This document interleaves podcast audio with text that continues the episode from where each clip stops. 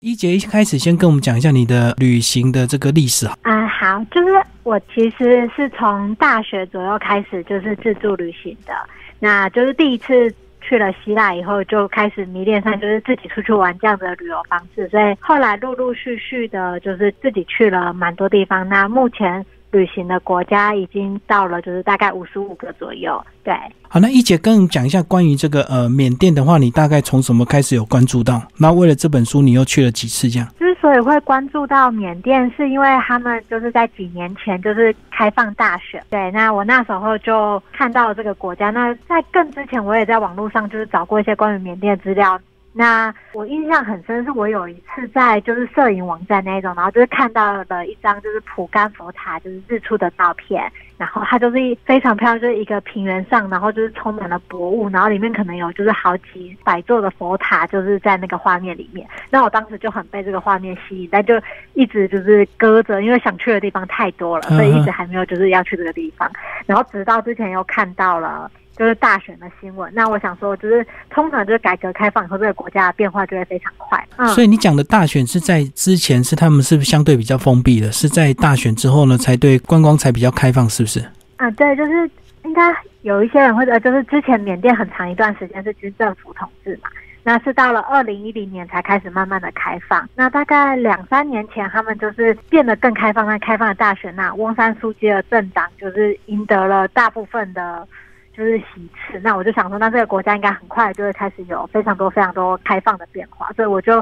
想要去抓住它可能比较本来的样子，所以我才急着在二零一六那一年就是第一次去了缅甸。所以这样子，它刚开放就表示说，它相对这个东南亚的物价来讲是比较便宜，对不对？经济实惠型的这样。对，就是目前当地还就是一一个是物价便宜，另外一个是就是当地的人民都还是我第一次去的时候是相对淳朴的，就是可能像是一些潜客啊，或者是一些就是骗术什么，在缅甸是非常非常少见。对，然后当地人也维持着就是非常传统的生活方式，就是街上很多人都会穿着就是他们的传统服在街上走动。所以这好像我们大家最喜欢这个不要太商业化的国家就对了。对啊，就觉得那比较是那个国家就是本来的样子。我当时是就是这个考量，所以第一次去了缅甸。那去完回来以后，就因为看到了这些东西，我就非常的喜欢那个国家，那也很喜欢那个国家就是非常亲切的人。所以后来我就在网络上写了一系列的文章，然后被出版社看到，然后就邀约出书就对了。对，那因为也因为这个邀约，所以我二零一八，也就是今年又再去缅甸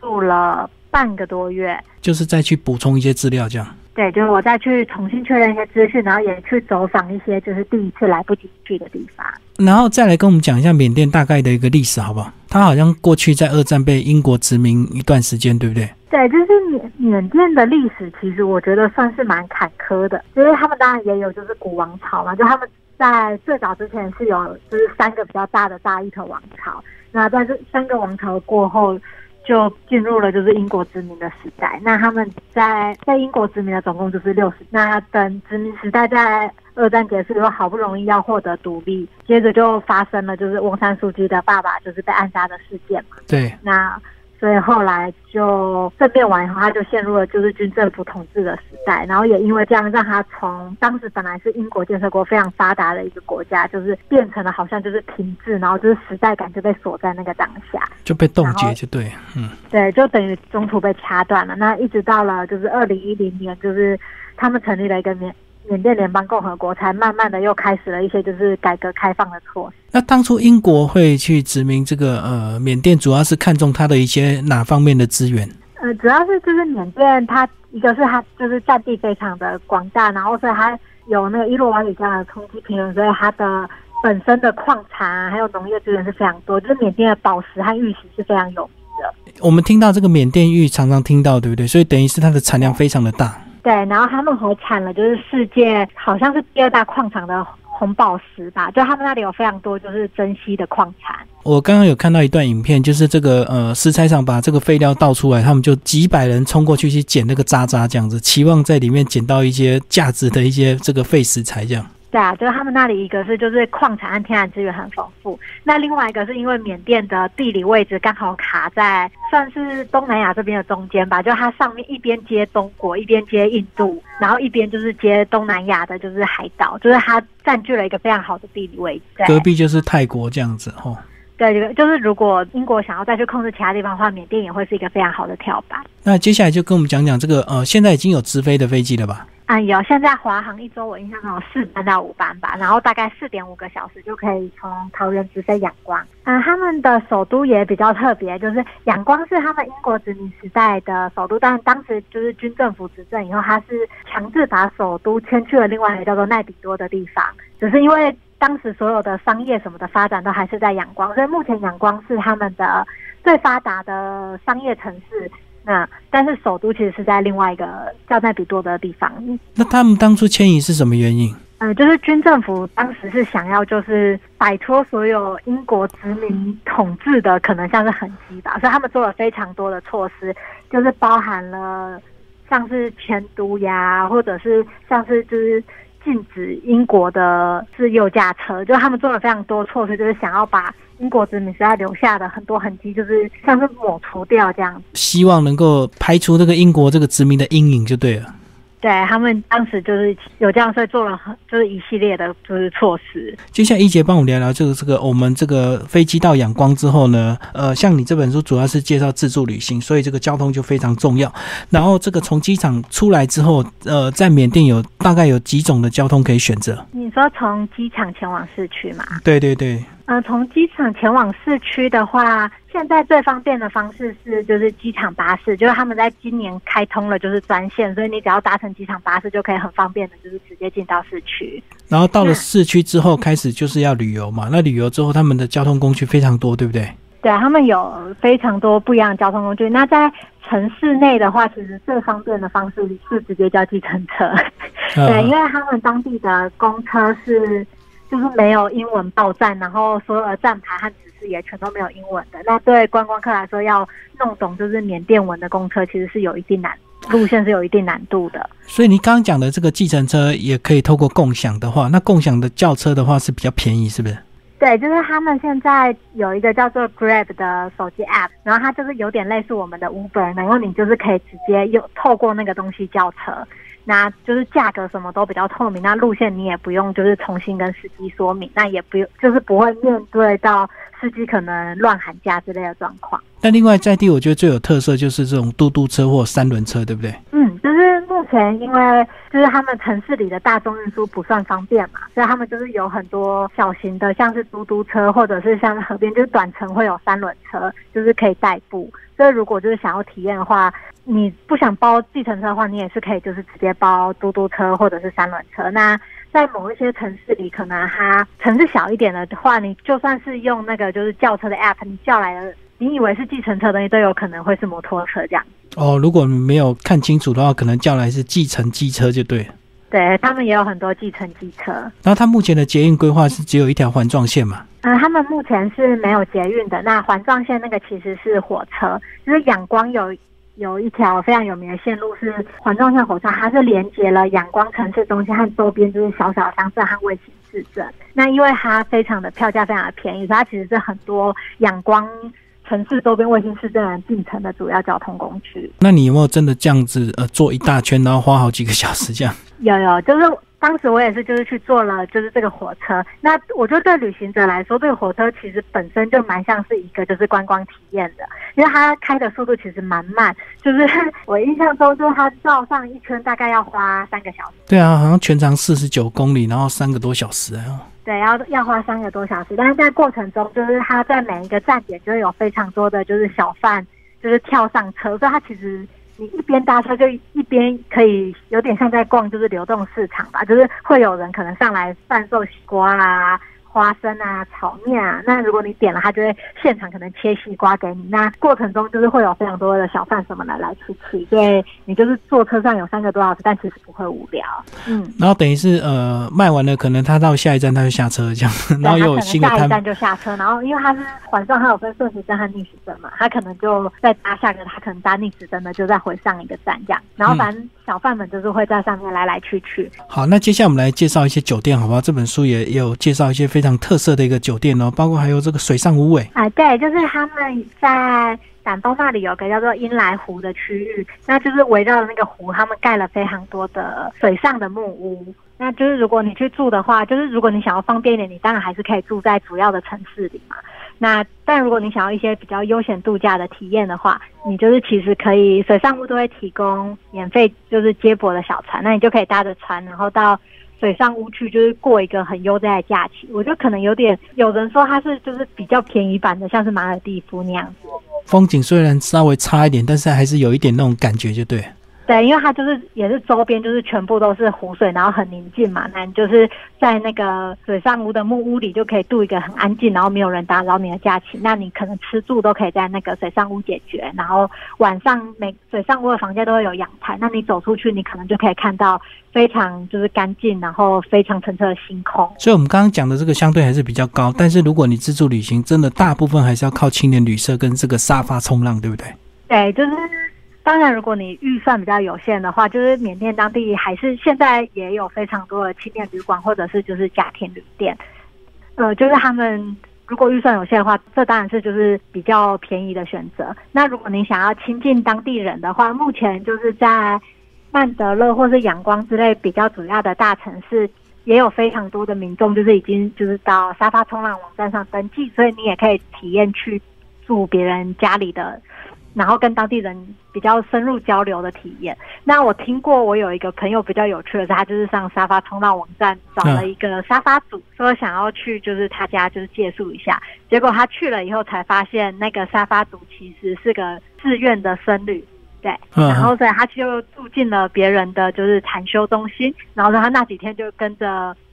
去那里的信众可能一起禅修，然后跟着僧侣一起去街上就是布施什么的。哇，所以是很特别的一个体验。那其实这本书的这个特点啊，它把这个每个章节都分得非常清楚。像我们刚刚讲到是，呃，已经把机场篇、交通篇，呃，以及这个住宿篇有稍微带到一下。那当然最重要就是这个饮食篇，对不对？这个呃，缅甸的这个美食要帮我们注注意一下。呃，可能要先帮我们介绍一下，缅甸是不是也是一个很多元的一个民族？对，就是刚刚也有讲到缅甸的那个地理位置。就是在它在很多国家中间嘛，所以他的饮食文化其实是受到云南、泰国、印度菜的影响，所以里面都有他们的影子。再加上缅甸本身境内有一百三十几个民族吧，民族也非常的多元，所以他们的菜色其实是就是饮食文化是非常的丰富的。但是最多的还是缅甸族，对不对？对，缅族是占多数，缅缅族当然是占最多。那另外像是掸族的食物也非常有名，像是傣族有热汤面啊，或者是就是他们的炸豆腐什么，都是当地也非常有特色的料理。好，那其实在这本书呢，也有讲到这个缅甸必尝美食，是不是稍微帮我们介绍一下里面的这些呃一些比较特。色的一个菜色，而且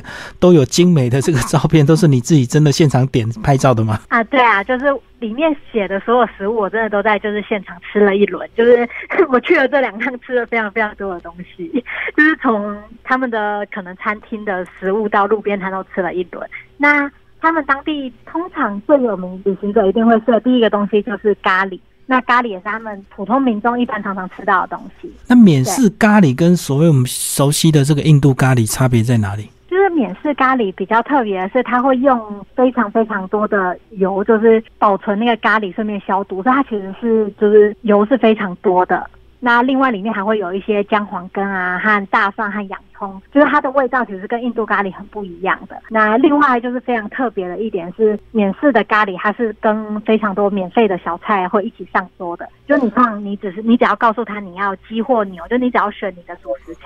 那你选完主食材以后，你就会发现，哎，我怎么坐在椅子上以后，我的桌上多了十几个盘子。所以那个是让你现场去自己搅拌的，是不是？就是他直接就都把先把这个食材分开。对，就是你可以自己选你喜欢的搭配的东西，搭搭配的一起吃。那里面可能会包括了水煮蔬菜啊，或是一些腌菜呀，然后或者是一些酸汤啊，甚至是就是饭后的棕榈糖哦，还有一些蘸酱，就是它会提供非常多不同的选择。那你就可以按照自己的喜好跟咖喱搭配的，自己混就对，不是上来之后已经全部混在一起了。不是，不是，就他不是给你一盘东西，他是会给你一个小盘的主菜，然后旁边可能十几十几盘东西，那你就是想要怎么吃就怎么吃。好，然后再还有讲到这个呃傣族的米饭跟汤面。对，傣族的食物算是缅甸比较清爽，因为缅甸的食物其实都还蛮重口味。那我觉得傣族的食物算是相对来说可能比较清爽一点点的啦。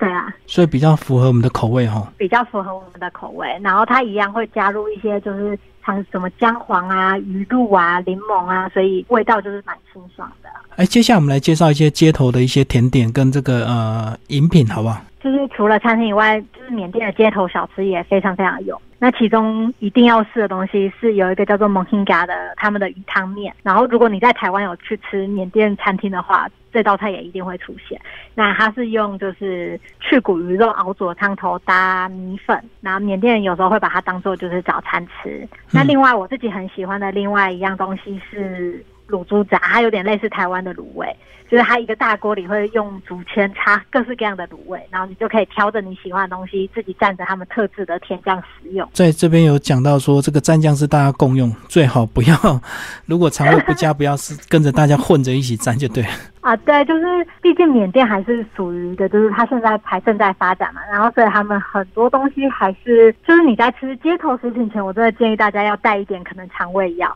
像是卤猪杂，我印象很深是他们甜辣酱是一个碗装的，然后它就是一直从头到尾都摆在那个小摊贩上面，那不管来了几个人，沾的都是同一碗甜辣酱，所以就是等于没有替换就对，就一直重复沾就对。对，它就是一直重复使用，然后如果甜辣酱被沾到少了一点点。那那个店主就会从他的那个后面拿出一点，就直接补进去本来的那一碗里面，它是就是不会被换掉的，它就会一直添新的进去。我们来讲一些这个饮品好了，这个呃免式奶茶跟我们的这个泰式奶茶或者是什么呃越南咖啡又有什么样的一个差别？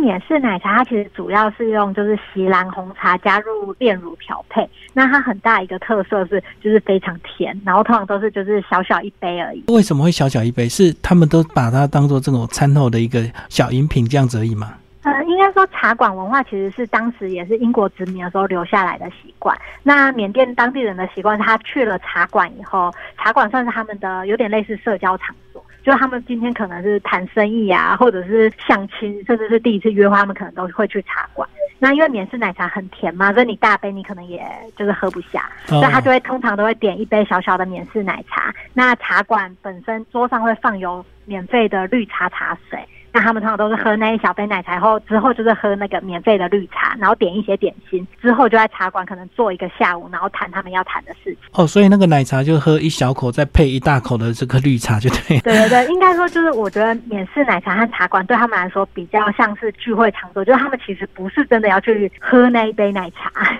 而是他们就是要一个场所，就是聚会谈天。那刚好就是缅甸奶茶，就是他们的一个，就是算是就是配着喝的东西而已。哦，所以那个是呃英国殖民带来的这个茶室文化，大家喜欢在那边当做社交场所这样。对，就是有点像是去英国，可能大家喝下午茶，重点也不是真的要很认真的喝茶或者喝饮料，而是就是它需要一个空间让大家就是社交。但是它被英国殖民却没有带留下来这个呃咖啡的文化，说你在书上提到，觉得他们喝的都是三合一咖啡这样。对，就是目前因为他们就是通常都是喝奶茶，但你今天如果去茶馆的话，你只要说你要喝咖啡，就是你拿到的就是全部都会是三合一。可能英国人本身也就是喝茶比喝咖啡多吧。哦，过缅甸有蛮多就是还不错的咖啡产区，就是像是在掸邦高原或者其他地方。所以目前如果像你去他们的咖啡产地，像是冰乌伦或是一些其他地方，那里其实是有一些像是咖啡庄园或者是一些比较西式的咖啡厅，你是现在是可以找得到。就是现磨或者手冲的咖啡了。不过，如果你去的是茶馆的话，就是建议还是点奶茶或其他东西，因为咖啡就是真的只有三合一。就如果你没有特别注意到的话，你点个咖啡一定是三合一就对。对，好，我们来讲讲百分之八十的几率都会是三合一。嗯，我们来讲一些缅甸的特色纪念品，好不好？是就缅甸玉是呃蛮大宗的。那缅甸玉是不是也有高价到这个一一般价钱的都有这样？对，就是因为缅甸盛产玉，那当然就是。所谓的矿石或宝石这种东西，就是你通常你需要自己会看啦，因为你今天你去了市场，你可能甚至你可能用一美元或者是五美元，就是很便宜很便宜的价格，你就可以拿到缅甸玉的，不管是饰品或者是雕刻或什么，嗯，那那个品质当然跟你花你真正会看的缅甸贵的缅甸玉是不一样的。所以虽然缅甸玉非常有名，但我们就还是会建议，如果去那里，除非你自己很会看，不然还是就是小心购物。就是买一些廉价的饰品就好，不要真的买一些比较高档的玉石就对，因为你真的不懂，就可能容易这个被骗这样子。好，我们来讲讲他们的传统特色服饰好不好？里面有提到说这个龙基跟特敏这样子，好像就是男生跟女生穿，那它就是一个呃包裹在外面的一一个这个呃服饰吗？对他们的那个龙基和特敏，其实有点像是筒裙，它就是一块布，就是围在下半身，然后像是就是直筒的裙子这样子。那男生的叫做龙基，女生的叫特敏。那他的穿着方式会有一点点的不一样，就是男生是从左右两侧拉在一起结在中间，那女生的话则会是就是结会结在腰的侧面。那他们里面是没有没有穿别的东西的，那就是对他们来说就是正式的下半身。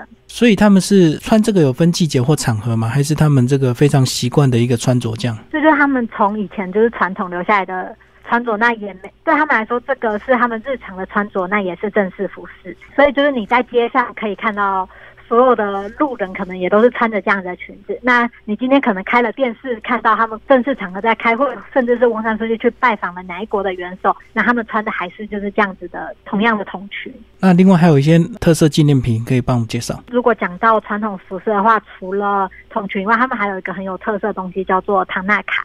是它是用树干磨出来的，加水磨出来的，像是他们说那是天然的防晒圣品，然后他们会抹在脸上，就是一圈一圈，就是黄黄的，那对防晒非常的有用。那目前就是你除了可以买就是树干之外，它也有推出一系列保养品，所以也有一些人会去买这样子的保养品。所以唐纳卡就是它特别当地的一种特别植物，就对了。唐纳卡算是它是树枝磨出来的，有点像是保养品的粉。保养品，那还有做最原始的状态是就是粉加水。那目前也有推出很多就是唐纳卡周边的保养品，那他们说对美白和防晒很有用。所以是他们特别的一个保养品，叫做唐纳卡。它其，实就是一种树干磨出来的粉。好，那这个呃讲完这么多，那当然最后就是呃最后一篇玩乐篇是非常重要。你有精选十个这个呃非常棒的一个景点了，除了我们熟悉的这个仰光，还有哪一些是比较特别？跟我们介绍一下。大金石是不是很特别啊？这个呃一颗大石头就在山崖旁边嘛，这样子。对，就是大金石其实是仰光，就是他们认为最神圣的地方。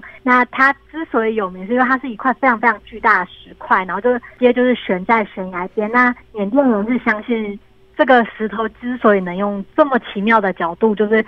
维持一直维持在悬崖边而不倒，是因为它上面的小佛塔里面放了就是佛祖的头发。对，然后所以他们就是固定，如果有人他们每年就会去大金石那边，就是上次去朝拜吧，嗯你嗯，就可以搭跟他们一起搭在那种就是小货车改造的车厢里，然后可能跟六七十个缅甸人就是很密实的待在待在一起，然后飙车上那个大金石去朝圣。所以他那个呃大金石上面很多金箔都是很多游客这个贡献，然后一直把它贴上去的嘛。对，因为缅甸人相信，如果你去贴金箔，等于是奉献嘛，那你就会有福报。那只是比较需要注意的是，贴金箔是限定只有男生可以贴的，就是如果你是女生的话，你只能就是可能请男生或者请别人去代贴，你是不可以亲自靠近大金石或去触摸它的。然后到那边是不是会不会有很多游客假装要把它推下去这样子？就是有一些游客可能会做这些，会做一些些类似的就是模仿的动作，但通常当地人是不会，因为当地人就是很虔诚的，真的就是很神圣的在朝拜。对，所以到那边还是要注意他们的一些文化习俗，你不要到大金石假装要把它推下去，拍一些比较不雅观的一个照片，可能就会被人家这个抗议，对不对？就是可能当地人就是会很不开心，因为对他们来说，大金石是一个非常神圣神圣的东西，所以就是还是不要去，就是就是艺术它比较好。那甚至就是就算你逛的是佛寺或什么，就是也会就是要注意不要学佛像的动作呀，或者是想要跟佛像互动或什么，因为对缅甸人来说，那其实都是非常不礼貌的行为。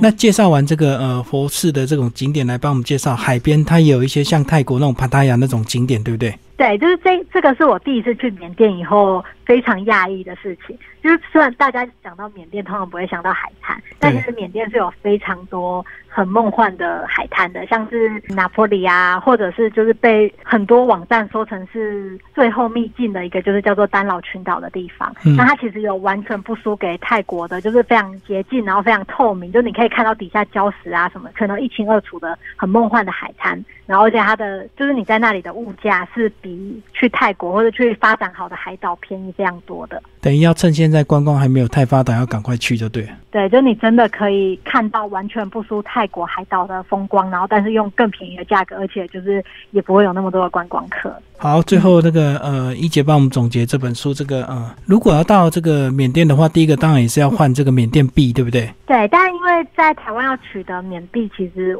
应该是就是没办法取得，因为缅甸政府其实有限制缅币的，就是出口，所以。大家通常会带美金去缅甸当地再换成缅币。那需要注意的是，缅甸人对美金的要求非常的严格，就是你必须要携带的美金要是完全新的，然后没有任何折痕，没有任何的坏，就是带着这样崭新的美美金过去以后，你在机场或者任何的银行就可以非常轻易的换到缅币了。就是太旧的他们不换就对。就是不用太旧，你只要那个缅，你可能在收的时候，你美金没有。放在信封袋，而是放在钱包中间折了一个折痕，他就不让你换了。好，那最后讲一下这个到当地这个应该 WiFi 没有那么发达，对不对？就是我们自己一定要带一些行动网卡，这样。就是 WiFi 在这几年其实已经算是慢慢有在发展了，所以你如果你只去主要的城市，像是仰光或曼德勒啊、普甘，你的旅馆基本上会有 WiFi 没有问题，但速度就不能保证就是了。对，那但如果你今天有任何去比较小乡村或什么的计划，就是很推荐，就是去那里以后，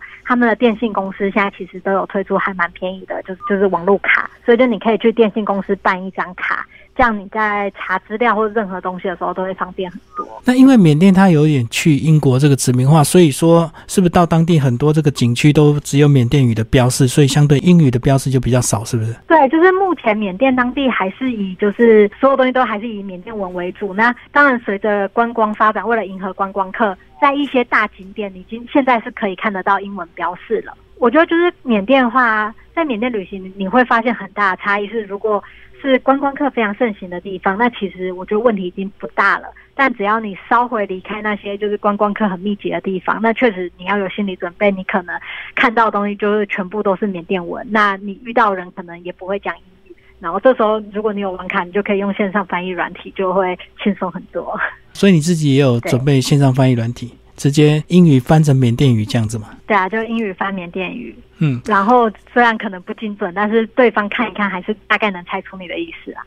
好，那最后讲一下，到缅甸有没有特别要注意的一个季节？就是到底什么什么时候去比较适合？嗯，就是缅甸的话，其实跟很多东南亚国家一样，它就是分作三季嘛。那十一月到二月算是他们的凉季，就是天气比较凉爽，那也不会就是像雨季一样狂下雨。所以如果要去的话，建议是在十一月到二月之间去是最好的。所以冬天反而变成他们的旺季就对了。对，因为气候比较凉爽。因为如果你是在夏天，可能三月、六月去，那时候可能城市里的气温每天都有四十几度，那你玩起来就会非常的热和不舒服。然后真正暑假的时候是他们的雨季，所以你可能就会整天都泡在大雨里面，然后要观光也非常不方便。好，今天非常感谢我们这本书的作者张一杰为大家介绍《开始在缅甸自助旅行》这本书是泰雅出版社，听众朋友有兴趣，呃，欢迎找这本书来读。好，谢谢，谢谢。